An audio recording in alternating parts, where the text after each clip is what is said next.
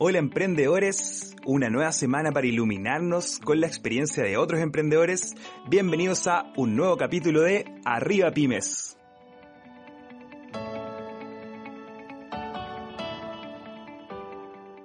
Nuestro invitado al podcast de hoy experimentó en carne viva la caída de su negocio por causa de la pandemia del COVID-19. Camilo Silva es el CEO y fundador de Etiner, una iniciativa que se encarga de ofrecer a sus clientes una mejor experiencia de viaje. Su inminente desplome responde a que el sector turismo ha sido el más golpeado por la cuarentena obligatoria. Solamente en abril experimentó una caída del 97% en llegada de turistas internacionales, según reveló la Organización Mundial de Turismo.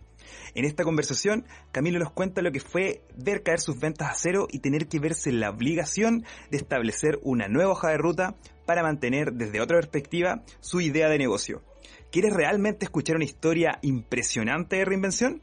Te invitamos entonces a seguir este diálogo que Hayden sostuvo con Camilo Silva, CEO y fundador de Etiner.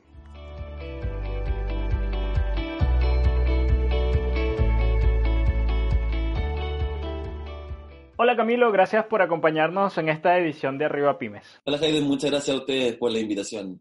Yo debo confesar que estaba muy animado de poder hacer esta entrevista, Camilo, porque cuando estuve investigando tu historia, eh, descubrí que sin duda tú eres un ejemplo vivo de reinvención, ¿no? Y no solo de reinvención, sino también tú vas a ser un sobreviviente de esta crisis. Y una vez que superemos esta pandemia, yo creo que tu misión es contarle al mundo eh, cómo lograste salir adelante, pese a todas las situaciones que te jugaron en contra. Pero antes de entrar en entender cómo vivió este proceso Camilo, cómo fue su transitar, cómo fue esa transformación o esa materialización de una nueva idea, yo quiero primero centrarme en algo que me llamó mucho la atención cuando estaba investigando eh, para este episodio, para realizarte la entrevista. Me llamó mucho la atención tu biografía de LinkedIn, ¿no? Y, quiero partir por allí eh, en esta conversación que vamos a sostener. Bueno, en tu biografía de LinkedIn, que estaba en inglés, yo hice la traducción en español, dice lo siguiente. Mi primera startup murió, la segunda de la que formé parte ahora entrega comida con pequeños robots en campos universitarios en California. Y ahora estoy en mi tercera puesta en marcha, simplificando el proceso de planificación de viajes y actividades en América Latina, permitiendo a las personas planificar y reservar de manera simple y segura directamente con los operadores turísticos locales. Entonces cuando leí ese fragmento de tu biografía en LinkedIn, eh, me vino la siguiente pregunta. ¿En qué se inspira Camilo para siempre apostar por iniciativas que tienen como bandera la innovación y la creación de nuevas oportunidades que eran inexistentes en el mercado? Súper. Bueno, te cuento brevemente. La primera startup con la que tuve fue precisamente con un socio que hoy día tengo mi startup Etiner que ahí yo te voy a contar un poquito más de qué trata también. Y era una plataforma que nos dimos cuenta en Chile, a nivel de salud, en la salud privada más particularmente, tú tienes un plan de ISAPRE acá en Chile, tienes que, si tienes que hacerte una radiografía, por ejemplo, tienes que llamar, pedir un código al ISAPRE, llamar después con ese código a las distintas clínicas eh, que pueden tener ese beneficio con ese ISAPRE, en el fondo es un proceso bien tedioso para poder cotizarlo. Lo que nosotros hicimos era una plataforma que te permitía cotizar fácilmente y rápidamente distintas prestaciones médicas según tu plan de ISAPRE, ¿ya? Ahí lo que hicimos, tuvimos un par de reuniones con clínicas, nos movimos harto, finalmente era nuestro primer proyecto que hacíamos, yo estaba estudiando, a todo esto como contexto, ingeniería civil hidráulica, nada que ver con innovación, en, la Universidad Católica acá en Chile, y eh, nos metimos en ese proyecto, finalmente llegó el verano, dijimos, ah, retomémoslo el próximo año, vemos qué pasa, primer aprendizaje, primer error, por decirlo de alguna manera, primer aprendizaje, nos enfriamos, dijimos pongamos una pausa, dejamos la pausa unos tres meses y hasta el día de hoy nunca volvimos a retomar el proyecto. Entonces, el primer aprendizaje que tuvimos ahí era siempre seguir intentándolo. Y en ese instante yo estaba, en, no me acuerdo en qué año ya, pero fue el 2016, ¿ya? Y había unos chicos colombianos que venían llegando a Startup Chile, a Chile por Startup Chile, con una idea, que su idea en ese momento era como un RAPI, pero en campos universitarios, en el sentido de que un alumno pedía la oferta desde una fotocopia hasta que entregaron un informe, hasta comida dentro de un campus universitario, toda la oferta disponible dentro del campus, y lo conectábamos con otro estudiante que se lo entregara, ¿ya? En ese momento era un WhatsApp al que tú pedías algo y por detrás hacíamos todas las conexiones con otro estudiante. Después de ese WhatsApp nos dimos cuenta que la gente empezó a tener harto movimiento ese WhatsApp, hicimos una aplicación, de hecho te conté un poco, un poco ese aprendizaje también, que también hoy día lo seguimos aplicando. Hicimos, una, hicimos una aplicación que emulaba el WhatsApp, era un chat, pero si tú le ponías quiero papas fritas para la sala 5, por detrás se generaba una orden eh, que decía ítem, papas fritas, eh, ubicación sala 5. Entonces nos ayudaba mucho más con tecnología a hacer un poquito más escalable ese WhatsApp que teníamos. Y ahí nos dimos cuenta después que más del 90% de la gente que, quería, que pedía comida, entonces dijimos, ¿por qué no hacemos una aplicación con los menús? Hagamos alianza con los menús y los restaurantes de los campus y le ofrecemos a la gente el menú completo dentro de la aplicación para que pueda solicitarlo. Hicimos eso empezamos a crecer, estuvimos en dos universidades acá en Chile, en la Católica de San Joaquín y en la U de Conce en Concepción, que son campus grandes, y alcanzamos a estar en cinco universidades en Colombia y una patita en México que intentamos pero no funcionó mucho.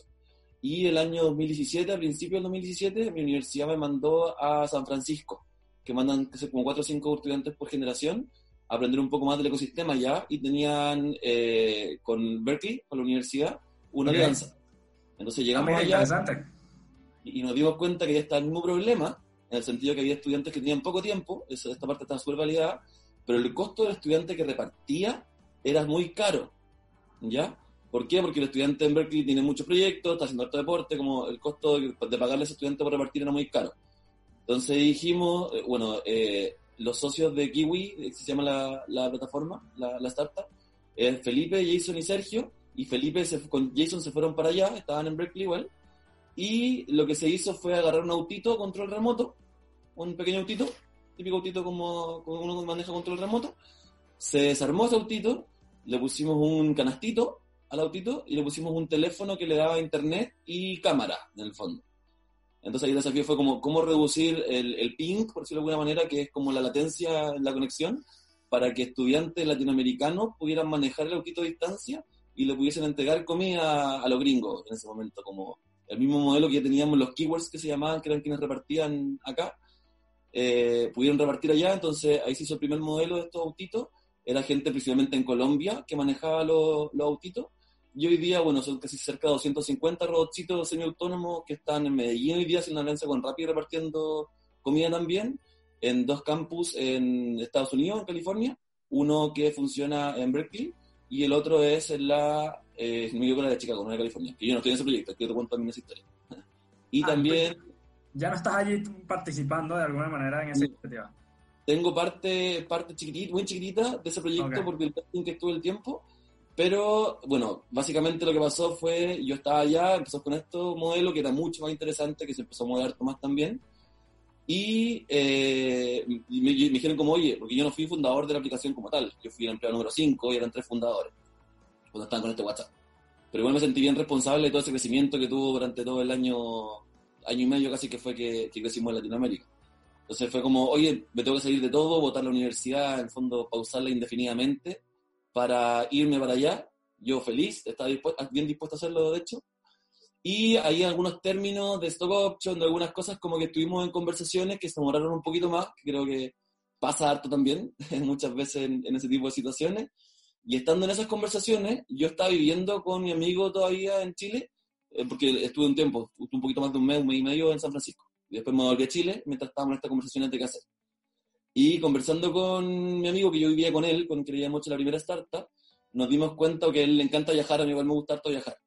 Y el gobierno en Chile tenía una, una, como un desafío que se llama, a través del laboratorio de gobierno, que es una instancia pública, tenían un desafío que se llama AULA, que era llamar a estudiantes universitarios a plantear soluciones a problemáticas a nivel Estado. ¿ya? Y ese año la vertical era el turismo, y una de esas verticales, o sea, como una patita de esas verticales era el turismo conectado, que llamaban a hacer cómo podían lograr con tecnología que las personas y la información turística estuvieran lo más cerca posible, con tal que si las personas saben muy bien qué pueden hacer en un viaje, es muy probable que hagan más cosas, y eso puede implicar que básicamente, eh, directamente hagan más cosas y o Mejora la experiencia. Exacto. Entonces, el, que hagan más cosas y se queden más días, pero no estén más noches, impacta positivamente en la economía, el destino que vive el turismo. Entonces, ese es el desafío a nivel Estado.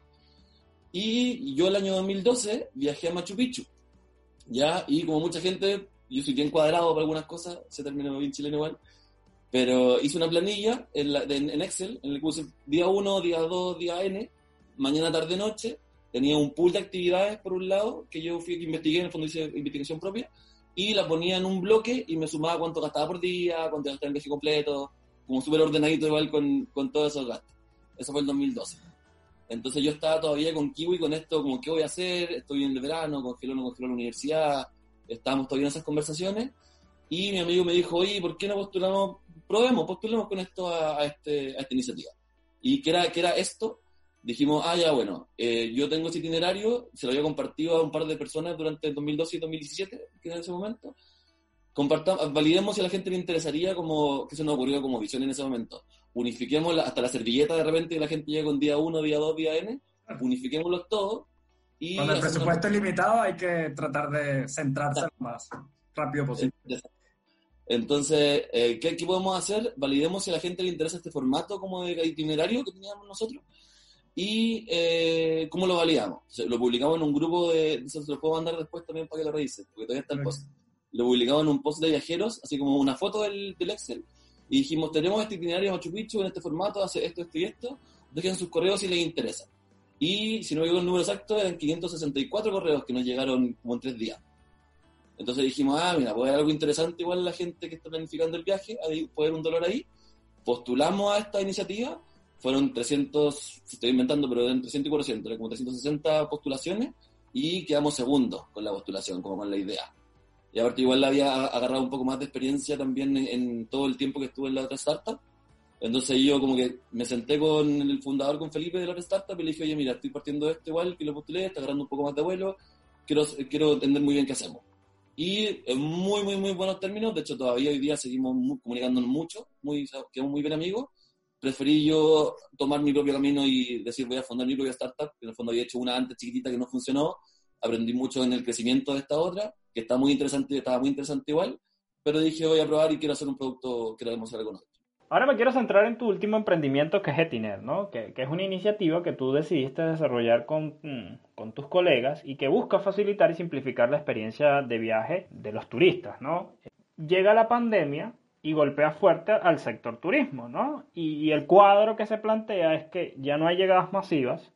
De hecho, en el informe que presentó la Organización Mundial del Turismo, el porcentaje que ellos proyectaban de caída del sector en términos de llegadas de turistas internacionales era del 97%, ¿no?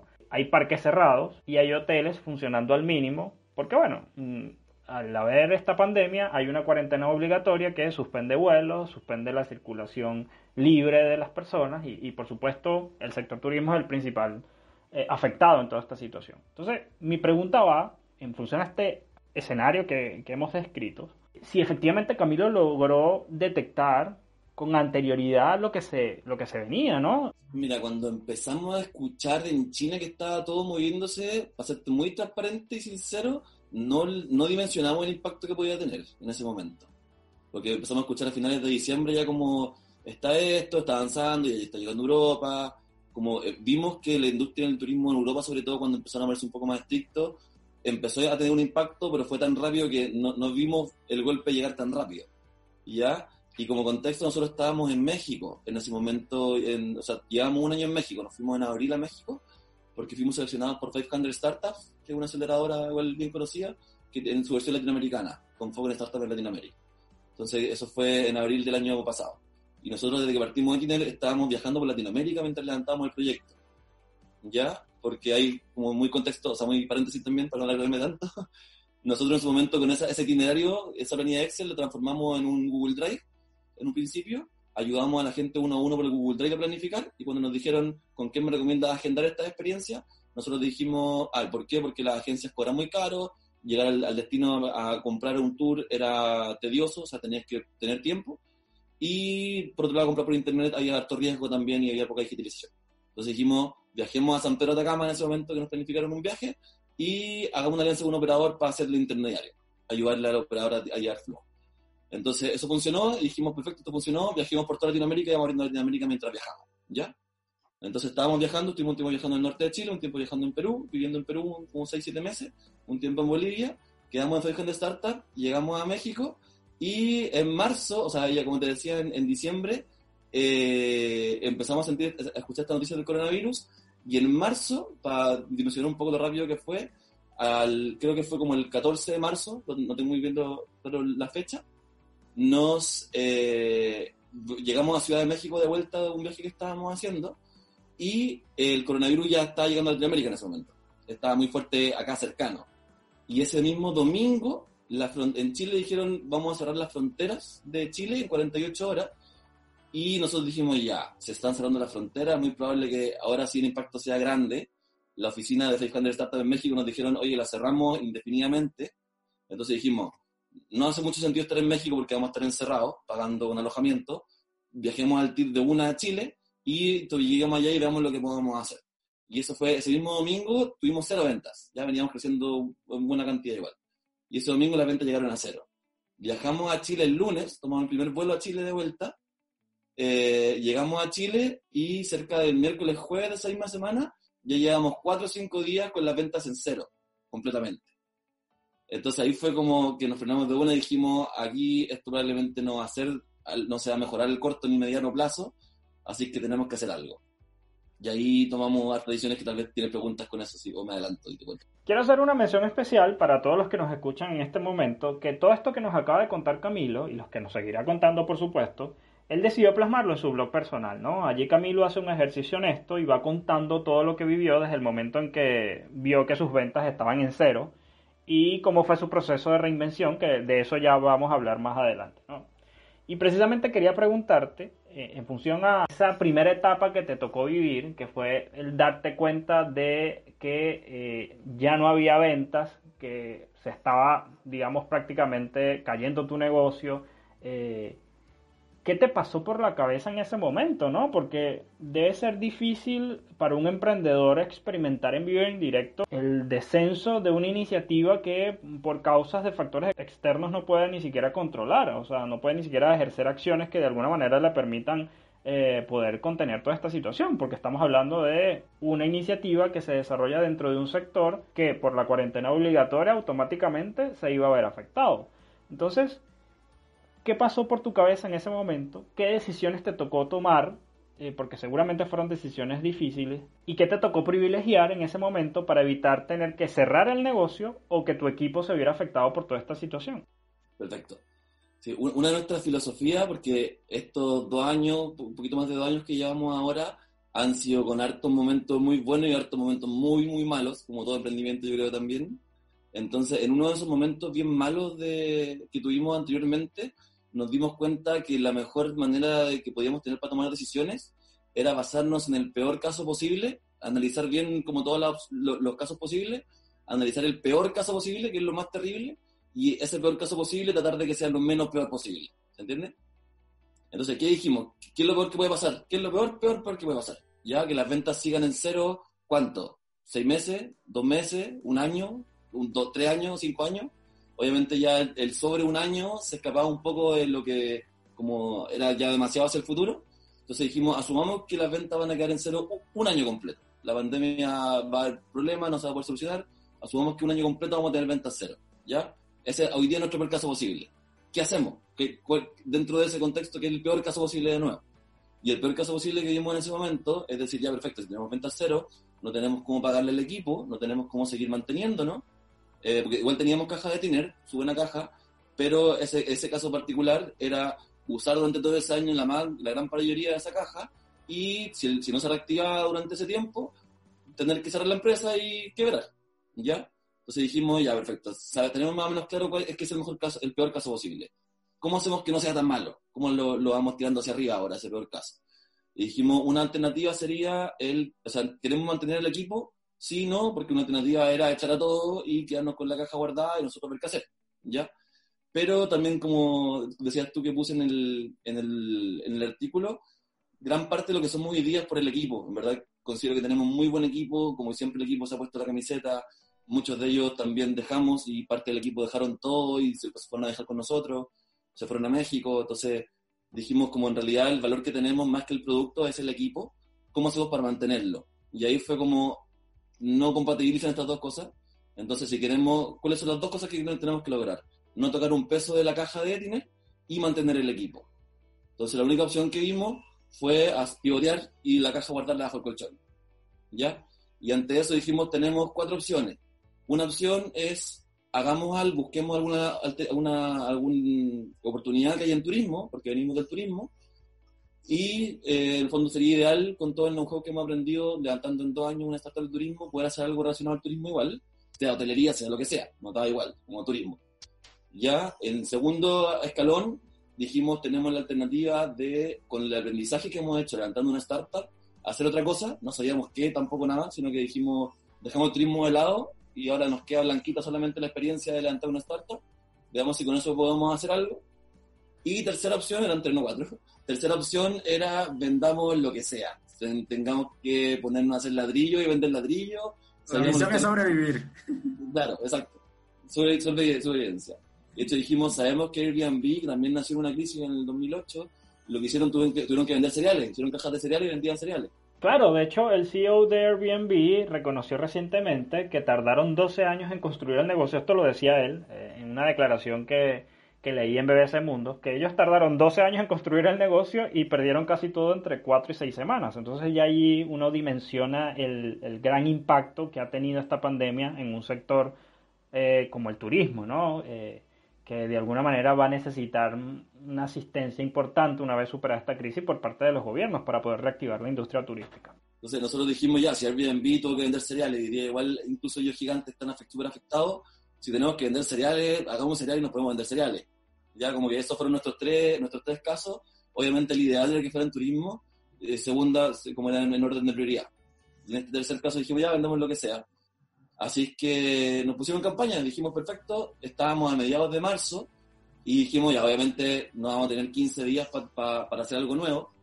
Entonces, que Etiner nos regale un mes, o sea, lo que queda de marzo, que ya estaba zanjado, y todo abril, y desde el 31 de abril, 30 de abril, eh, la caja de Etiner se pone debajo del colchón, se pone el colchón encima y queda guardada, tenemos que ver qué hacer. Equipo, tenemos un mes y una semana para ver cómo que empezamos a hacer para sobrevivir los próximos 12 meses. Ok, paremos acá un momento porque todavía no quiero entrar en lo que vino después, que es finalmente la reinvención de Tiner, ¿no? Eh, antes de hablar de ese punto, yo quiero conocer cómo Camilo gestiona la frustración, porque debe ser difícil que un sueño que ustedes estaban ya escalando, eh, llevándolo a otros países de América Latina, que seguramente tenía mucho potencial, resulta que ya no lo pueden desarrollar por culpa de una cuarentena obligatoria impuesta por toda esta pandemia que estamos viviendo. Entonces, ¿qué se siente ver que el sueño por el cual ustedes habían trabajado es momento de ponerlo en pausa? Probablemente por tiempo indefinido, porque no sabemos cuánto pueda durar esta situación, puede ser seis meses, doce meses. Entonces, ¿cómo de alguna manera gestiona Camilo la frustración que pudo haberle provocado toda esta situación? Claro, Mira, yo creo que afortunadamente el haber pasado por tantos momentos tan terribles también antes, porque estuvimos a punto de quebrar sus dos, tres veces anteriormente, que en el fondo eso fue puro aprendizaje también. En el fondo, emprender no todo es bonito, obviamente. y yo creo que yo creo que esa, todas esas experiencias, sumado a que en, en, una de esas últimas experiencias nos pasó estando en el proceso de 500 Startups en México, y la gente, el equipo de 500 Startups es buenísimo equipo, y nos transmitieron mucha su cultura también. Entonces, una de esas veces aprendimos en el fondo a ser un poquito más racionales, en el sentido de que creo que fue poca la frustración que tuvimos en el momento de tomar la decisión y fue mucho más de mm, como sentido de urgencia, de decir, chiquillos, tenemos que movernos rápido ya, como, o sea, literal, domingo estábamos en, o sea, viernes fue un, ultra, un estábamos vendiendo normal, el jueves llegaron a cero, o sea, el domingo llegaron a cero, el lunes viajamos a Chile el jueves reunión, esto hay que cambiarlo ya. Entonces yo creo que fue tan rápido, literal, que nos dio muy poco tiempo de frustrarnos, sino que fue más de cómo nos ponemos en ejecución. Ahora sí, hablemos del proceso de reinvención de Tiner. Yo creo que esto todo el mundo lo está esperando. Como yo les comenté al principio, Camilo decidió contar a sus seguidores en LinkedIn cómo ha sido surfear esta ola de la pandemia, ¿no? Y es una historia que yo creo que eh, el emprendedor que la lea se va a sentir muy identificado con ella, así que los invito a revisar la publicación de Camilo, lo pueden encontrar en su perfil de LinkedIn, Camilo Silva. Entonces, Camilo, eh, para poder entrar en este tema, yo quiero tomar como referencia el título de tu primera publicación, que es el siguiente. Startup de viajes, cuarentena total, ventas a cero. ¿Y ahora qué? ¿Qué vino después para Etiner, Camilo? Súper. Bueno, entonces, eh, estando en esa, retomando lo, lo que contaba antes, estando en esa toma de decisiones, empezamos a decir, ya, perfecto, una de las alternativas de turismo, que era nuestra primera opción, es hacer un, un pivote de Etiner. ¿Ya? ¿Qué significa esto? Que Etiner, como decía antes, es una plataforma hacia un consumidor, B2C, en la cual la gente puede planificar más fácil su viaje y agendar tours y actividades directamente con operadores turísticos locales de Latinoamérica. ¿Ya? Y la diferenciación de la plataforma es principalmente su experiencia de usuario y el poder agendar con estos operadores. operadores. Entonces dijimos, sabemos que esta experiencia de usuario, cuando le hemos mostrado a operadores, cuando hacemos la alianza, le ha gustado mucho, por un lado. Y por otro lado, nosotros al principio teníamos una cantidad, no sé, 20 órdenes en un día viajando y éramos tres personas vueltos locos con la operación. Hoy día podíamos llegar a tener 300 órdenes viajando en un día y una persona manejaba todo, porque hicimos una plataforma interna como que optimizara toda la operación, como alta, alta carga con baja carga operacional. ¿ya? Entonces dijimos, esta, esto como tal podemos ofrecerlo tal vez como un producto y empezamos a transformar y tener un producto eh, para ofrecerlo como SaaS a operadores. Digamos, empezamos a ofrecerle para que se digitalicen, tal vez no nos van a dar plata ahora, pero una apuesta más a largo plazo y con lo que, lo que queremos hacer. Y en ese, en ese tanto nos vinimos a Chile y nosotros los tres fundadores somos de la región del Maule, en Chile. ¿Ya? Y somos los dos de Talca y uno de Linares. Y llegamos acá a Chile y justo en la región del Maule, precisamente por coincidencia, eh, las autoridades locales estaban buscando hacer una plataforma turística para la región, ¿ya? Que en su idea era que la plataforma tuviera la oferta de la región turística, tuviera información, había que abrir rutas si era necesario, como era un proyecto más, más robusto. Y para eso externalizan, efectivamente las entidades públicas externalizan, publicitan, ¿ya? Y esta es una, esta una, una entidad que se llama Corporación de, Desarrollo y Fomento, que es una entidad eh, privada sin fines de lucro que trabaja para el Estado. ¿ya? Entonces nosotros nos acercamos a ellos y sabíamos que esta una iniciativa, que iban a empezar a abrir propuestas, y les dijimos, oye, mira, somos del Maule, somos chilenos de acá mismo del Maule, de la región, hemos hecho esto, esto y esto, y la verdad nos encantaría ver también eh, y, ser parte de como este proceso de, de, postulación y ver cómo les podemos ayudar porque creemos que esto se podría hacer así, así, así. ¿ya? Y le gustó harto, le gustó harto eso y dijo, dijeron como empezamos a conversar para también le podíamos plantear un par de cosas de idea, aunque no llegáramos a licitarlo. Y dentro de eso nos dijeron, estamos con otro desafío así urgente ahora, ya porque esto fue la última semana de marzo, ya full pandemia total, casi, en ese momento. Y dijeron, hay muchos comercios que se están quedando eh, abajo y están yéndose a hacer las ventas porque la gente no está pudiendo salir a las calles y eh, hay muchos que no tienen ni página de Facebook, no tienen página web, no tienen crédito de compra, no tienen absolutamente nada. De hecho, probablemente online no existen, son, no existen online. Entonces, si la gente no sale, ellos dejan de existir, así de simple. Entonces, el desafío era cómo podemos hacer una plataforma que sea una vitrina en una primera instancia digital para los comercios de la región. Y nosotros dijimos, ya, interesante desafío, no tiene que ver con turismo, pero podría ir de la mano de la segunda alternativa, que era que llevamos algo de experiencia. Y postulamos una propuesta, postularon un par de personas más también con propuesta, y la adjudicamos. ¿Ya? Y el único detalle era que necesitaban que en dos semanas, o sea, esto era una idea que tenían originalmente, necesitaban que en dos semanas la plataforma estuviera arriba. Y en esas dos semanas wow. el desarrollo de la plataforma, el desarrollo de la marca, cómo se iba a llamar, cuál iba a ser el logo, los colores, la tonalidad, la estrategia de adquisición de comercios y la estrategia de adquisición de usuarios, completo, el plan de lanzamiento. Ah, gran desafío, dijimos ya, tenemos buen equipo, equipo lo hacemos, lo hacemos, hagámoslo hicimos, trabajamos esas, esas, dos semanas de lunes a lunes, casi 12 horas diarias, todo el equipo, nosotros somos siete en el equipo, y se lanzó a finales, a mediados finales, como el 20 algo de abril, lo, las dos semanas después, al final fueron como dos semanas y media, se lanzó un poquito igual, por parte de ellos, que las autoridades tenían que mover un poquito, y lanzamos con un poquito más de 1.300 comercios inscritos en la plataforma, la plataforma se estaba moviendo harto, tuvo un ah, súper buen lanzamiento, y de hecho ahora seguimos desarrollando esa plataforma hasta fin de año, siendo transaccionable, hartas cosas más entretenidas que se vienen. Y con eso dijimos, ya, como que la experiencia que tenemos, nosotros decíamos que podía servirle a otro en realidad hacer algo, lo acabamos de validar y nos pagaron por eso, obviamente.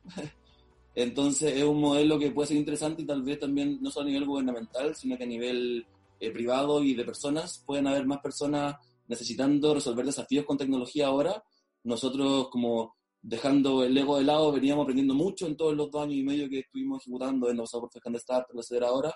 Entonces dijimos, pongamos nuestra experiencia a disposición si a alguien le sirve y también puede ser un modelo que nos dé, que nos rente para poder mantener el equipo. Y con eso en la cabeza fundamos Etiner Labs, no es muy original el nombre, sí, nos han dicho. Eh, y con el objetivo... Y claro, y con el objetivo... Claro, lo dividimos en tres verticales. Al fondo Etiner Labs, porque viene Etiner que, que sigue ahí, eh, como nuestro hijo, como que sabemos que el desafío, el, o sea, el turismo se va a reactivar con hartos desafíos, entonces seguimos con eso y seguimos todavía con este pivote de los operadores locales por detrás.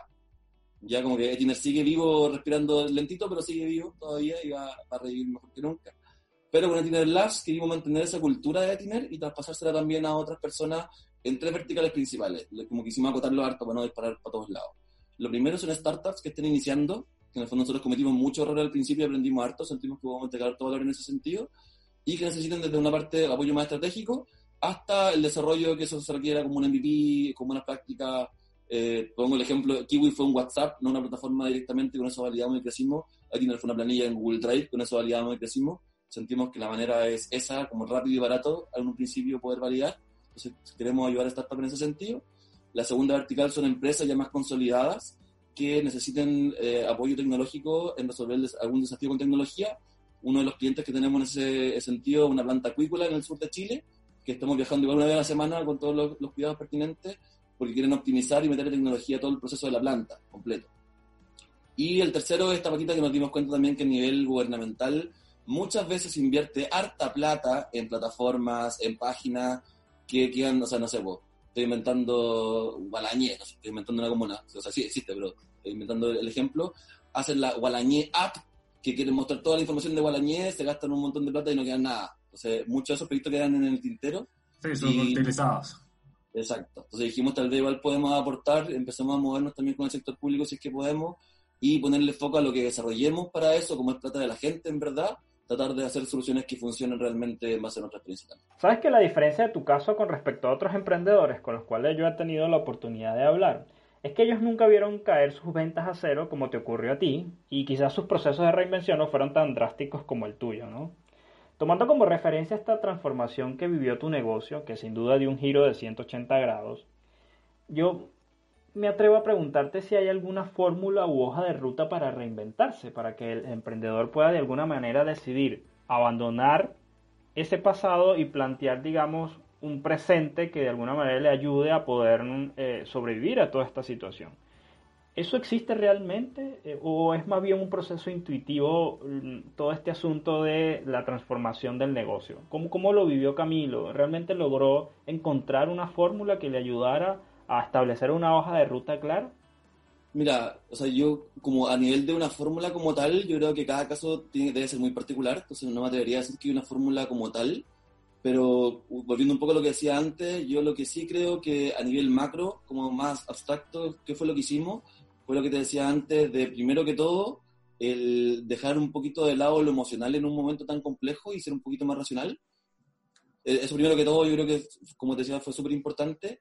Segundo, este como framework, nosotros adoptamos en su momento, en un momento, en uno de esos momentos difíciles, de decir siempre parémonos en el peor caso posible y vemos cómo se, lo tiramos hacia arriba, porque si el peor caso posible no es tan terrible, todo lo que salga fuera de ese caso va a ser un beneficio.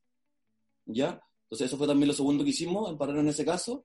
Y lo tercero que hicimos fue qué recursos tenemos, como que nos sentamos un buen rato como equipo y fuimos diciendo qué recursos tenemos, eh, listamos esos recursos completos y en base a eso fuimos diciendo, perfecto, prioricemos a, nivel nuestro qué sería lo ideal con esos recursos que podríamos hacer y en qué orden. Como decía, si teníamos que llegar el último o el último a vender cereales, lo íbamos a hacer igual, pero porque también sabíamos que teníamos la capacidad de mover marketing, sabíamos que si queríamos hacer una plataforma a vender cereales, lo íbamos a hacer, no íbamos a mover rápido una adquisición, como también entraba dentro de una de, de opciones con los recursos que tenemos. Entonces, como resumen, yo creo ser bien racional, basarse en el peor caso posible y tratar de que eso no sea tan terrible, y tercero, maximizar, ver cómo podéis maximizar con los recursos que uno tiene las alternativas que podría hacer para, para ejecutar. En este nuevo proyecto de Tiner, eh, a mí me gustaría conocer qué resultados han logrado generar hasta ahora. Yo, yo sé que es, quizás es muy prematuro por lo nuevo de la iniciativa, pero me gustaría saber si ustedes han logrado ver algún eh, resultado destacable, porque estamos hablando de que han sumado a miles de negocios a un ecosistema digital que, que antes no existía, para que puedan vender en línea y así garantizar eh, de alguna manera su continuidad eh, comercial eh, para poder, digamos, seguir vendiendo y generando dividendos, quizás no a los niveles de la precrisis, pero por lo menos, o sea, sobrevivir, que finalmente yo creo que ese es el objetivo hoy por hoy de todos los emprendedores. Entonces yo no sé si ustedes han logrado de alguna manera eh, hacer un estudio que les permitiera cuantificar el impacto que esta iniciativa que ustedes decidieron desarrollar ha tenido en estos mm, pequeños negocios que vieron una luz al final del túnel en medio de toda esta situación. Sí, mira, eh, por requerimientos de ellos mismos de la corporación, del gobierno regional, la plataforma no debía ser transaccional, sino solamente una vitrina, ¿ya? Lo que hicimos nosotros sí, porque teníamos en Etiner una, hicimos nosotros en su momento con un bot de WhatsApp, en el cual la gente le iba llegando un mensaje automatizado cuando tenía que estar, eh, qué tuvo, qué hora, qué llevar, bla, bla. Lo que hicimos finalmente fue hacer como un espejo para que la gente pudiera apretar contactar y al contactar al, al comercio le llegó un WhatsApp diciéndole a tal persona, te mandó este mensaje, se dio en contacto contigo, con un botoncito de WhatsApp, que es como una imagen, con un link. Le hacen clic y en el mismo WhatsApp se le abre la conversación con la persona sin que tengan que agregarlo, ni guardar el número, ni nada. Se le abre la conversación con ellos mismos. Entonces, ya hay un poquito más de 200 eh, interacciones de gente que contactaba comercios por eso, por, por este medio.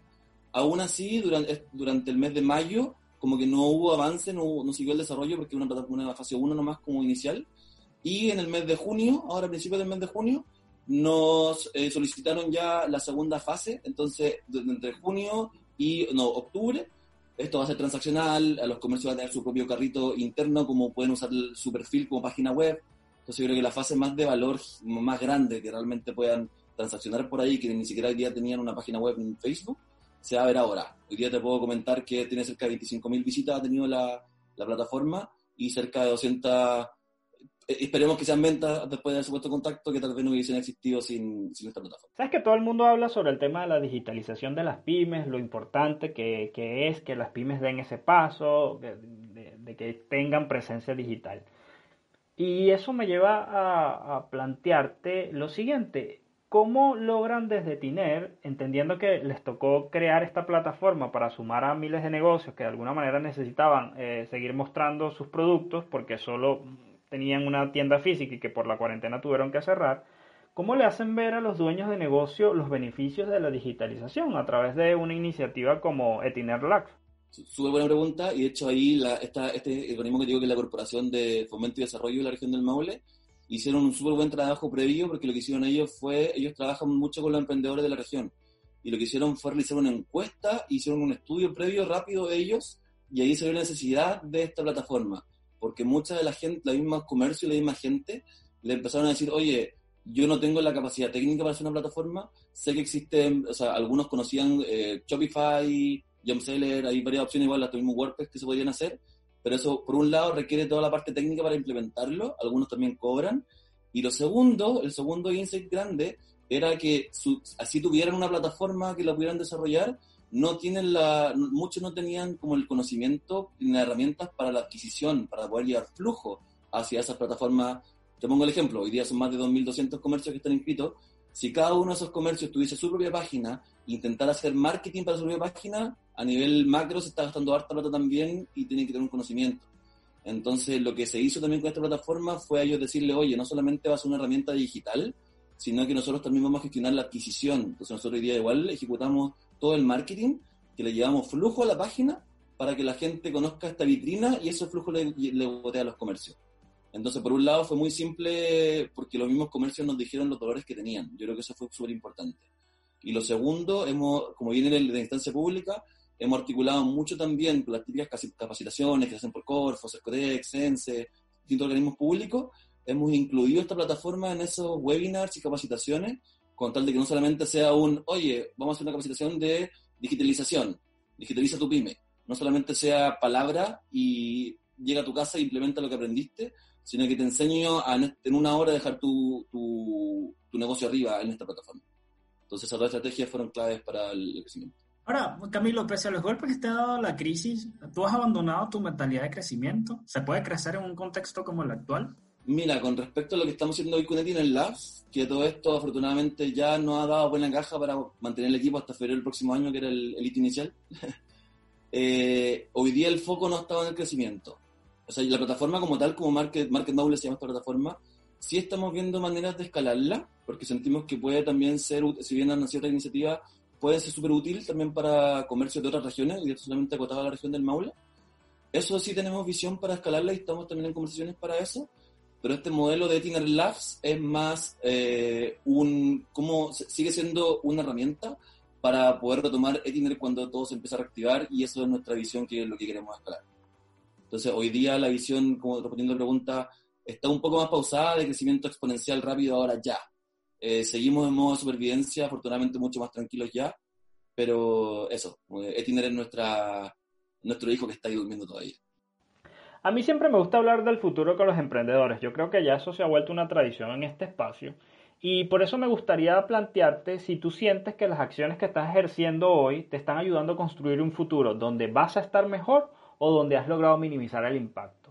Eh, ¿Cómo está proyectando Camilo ese futuro? Y, también me gustaría conocer qué papel va a jugar Etiner, la versión turística, en esa proyección. O sea, volverás a retomarla, eh, esperas de alguna manera eh, darle continuidad para poder retomar ese proyecto de eh, continuar escalando una iniciativa que de alguna manera se estaba abriendo en varios países de América Latina, sigue estando presente ese sueño, ¿cómo hoy de alguna manera está planteado el futuro en la cabeza de Camilo? Hemos tenido harta esa conversación y algunas no han sido tan fáciles internamente como equipo.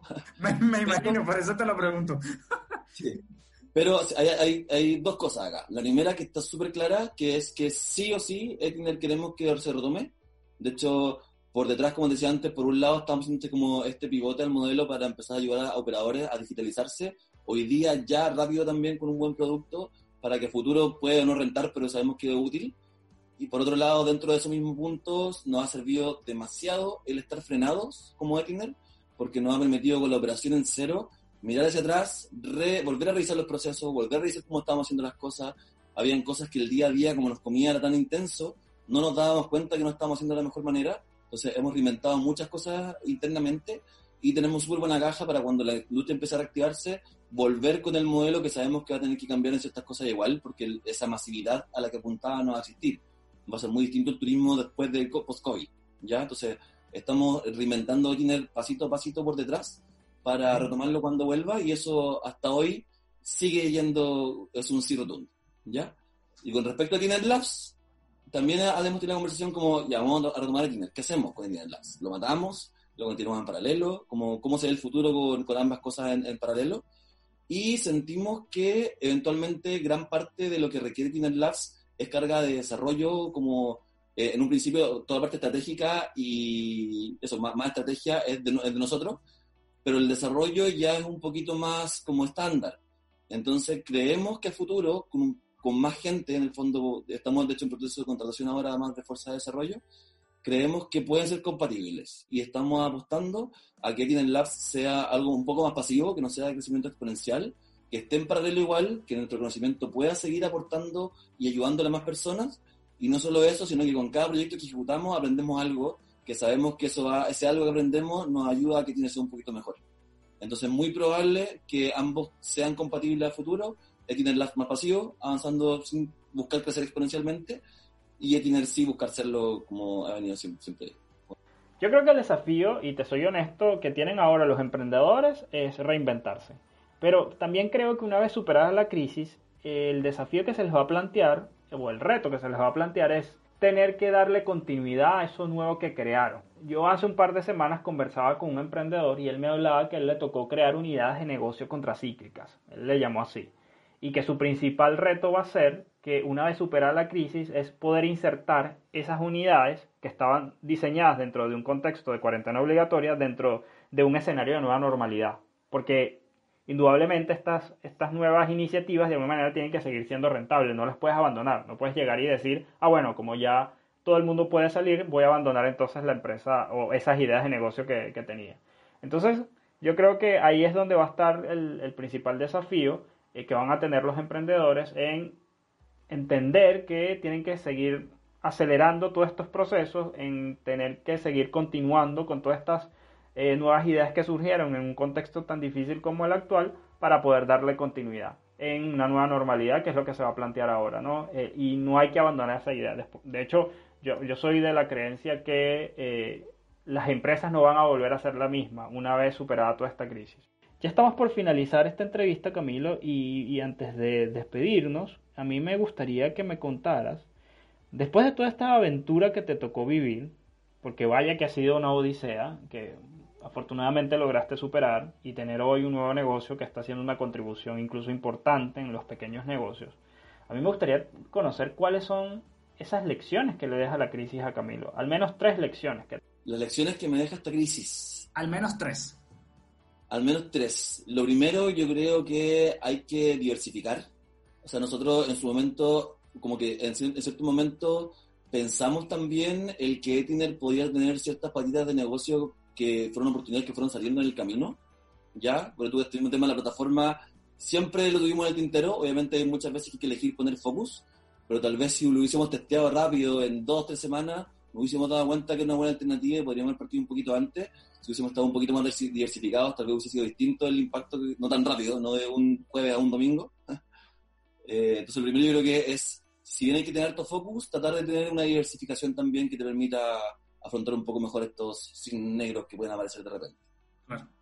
Ya, lo segundo, que en el fondo siempre lo, lo, lo vine intuyendo y lo conversábamos y lo sabíamos, pero con esto lo sello con un sello de oro, eh, el aprendizaje es que el producto y la idea que uno tiene como emprendimiento puede variar, eh, el mercado puede cambiar, como todo puede cambiar, pero yo creo que lo más importante de todo es el equipo.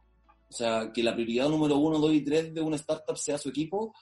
Para mí, si llego, si tiene en un futuro, en 5, 10 años, un año, cuando sea, llega a morir y hago otro proyecto, y de que a mi vida en general, eh, el equipo. Siento que mantener un buen equipo, que sea unido, que tenga una cultura clara, eh, por lejos es un buen aprendizaje porque en estos mismos casos, al final puede cambiar todo, pero con un buen equipo y una buena base sólida, el equipo se va a adaptar igual y se va a poder salir adelante.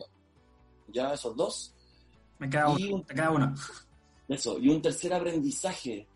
Eh, yo creo que es estar abierto, estar abierto, no estar tan cerrado a, a lo que uno cree que es lo que tiene a mano, sino que estar abierto y tener un poquito más de visión a decir, oye, ya, aunque te dé un poquito de miedo, decir como, ¿cómo puedo salir un poco de lo que estoy haciendo? En nuestro caso era turismo, pero no, no, nos dio miedo atrevernos a vender cereales si era necesario, y te aseguro que si no se estas oportunidades, pasada el mes, estaríamos conversando tal vez de nueva hora, pero yo contándote cómo tenemos todo Chile comiendo nuestros cereales. claro, sí.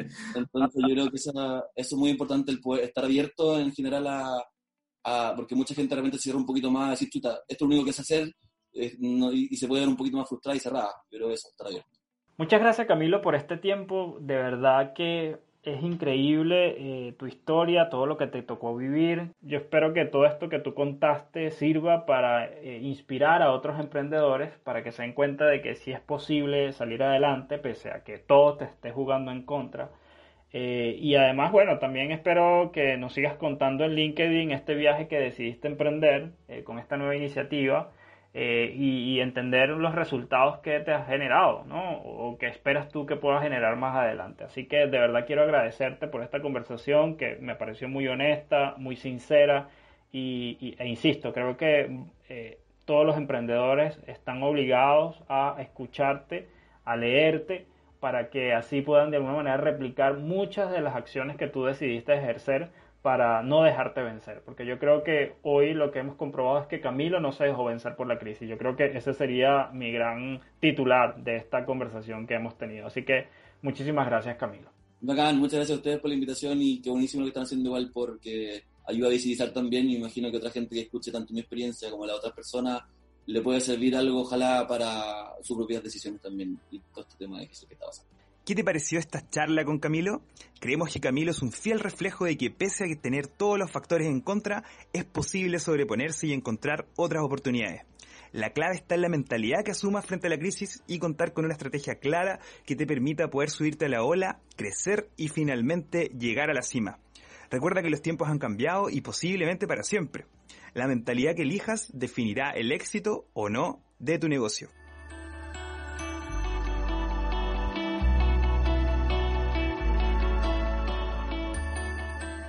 Como cada semana, Marisol Aguilera, en nuestra sección Impulsa tu Pyme, nos cuenta de los webinars que se vienen y que sin duda te van a ayudar también a mejorar la gestión de tu negocio.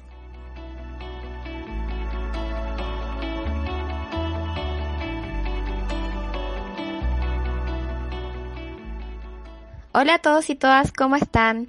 Les cuento que en Nuvox seguimos pensando en los que cuentan, apoyamos a nuestros usuarios a crecer con una serie de webinars que hemos creado con contenido de valor, tanto para contadores como para empresas.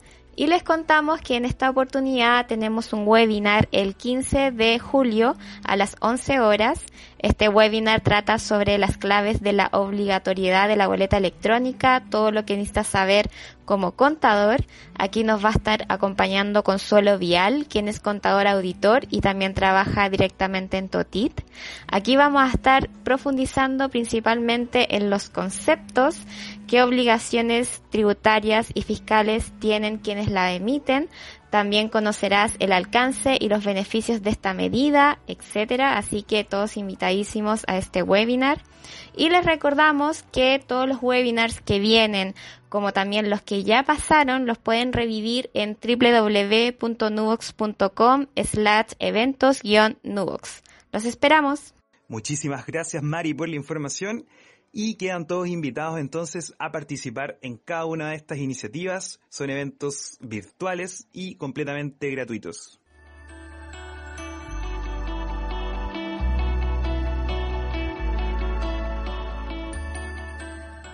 ¿Qué sería de las pymes sin la innovación? Te invito a escuchar lo que nos trae hoy nuestra sección de innovación y tendencias.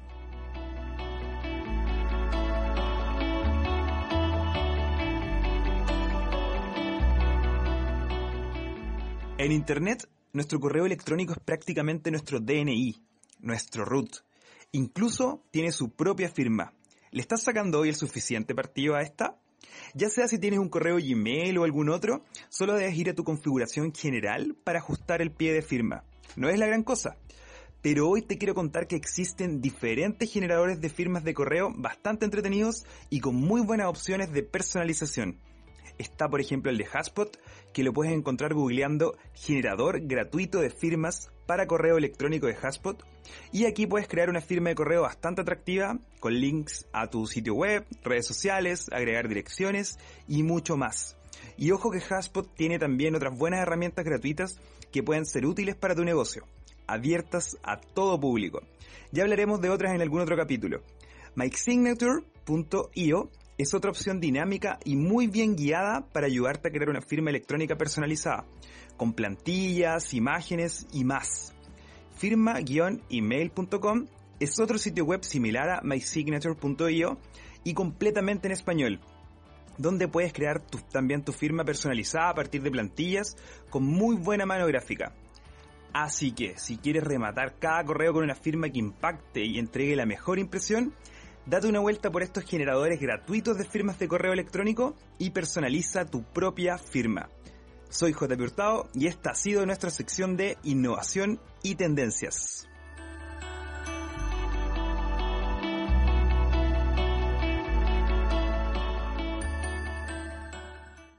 Interesantes los datos que teníamos en nuestra cápsula de innovación y tendencias. Así que ahora todos a poner manos a la obra. Recuerda seguirnos a través de nuestras redes sociales somos Nubox Chile. Todos los días estamos compartiendo contenido de gran interés para los emprendedores. También puedes visitar nuestro blog, donde tienes un especial completamente dedicado al impacto del COVID-19 en las pymes. Ahí tienes contenido que te va a ayudar a sortear esta crisis y darle un nuevo impulso a tu negocio. Visítenos entonces en blog.nubox.com. Y si ya te volviste un fanático de Arriba Pymes, puedes recibir cada semana un nuevo capítulo de este podcast suscribiéndote al newsletter semanal en nuestro blog.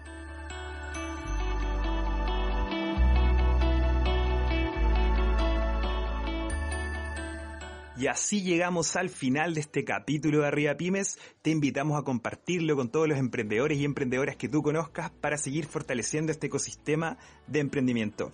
Nos vemos la próxima semana en un nuevo capítulo de Arriba Pymes.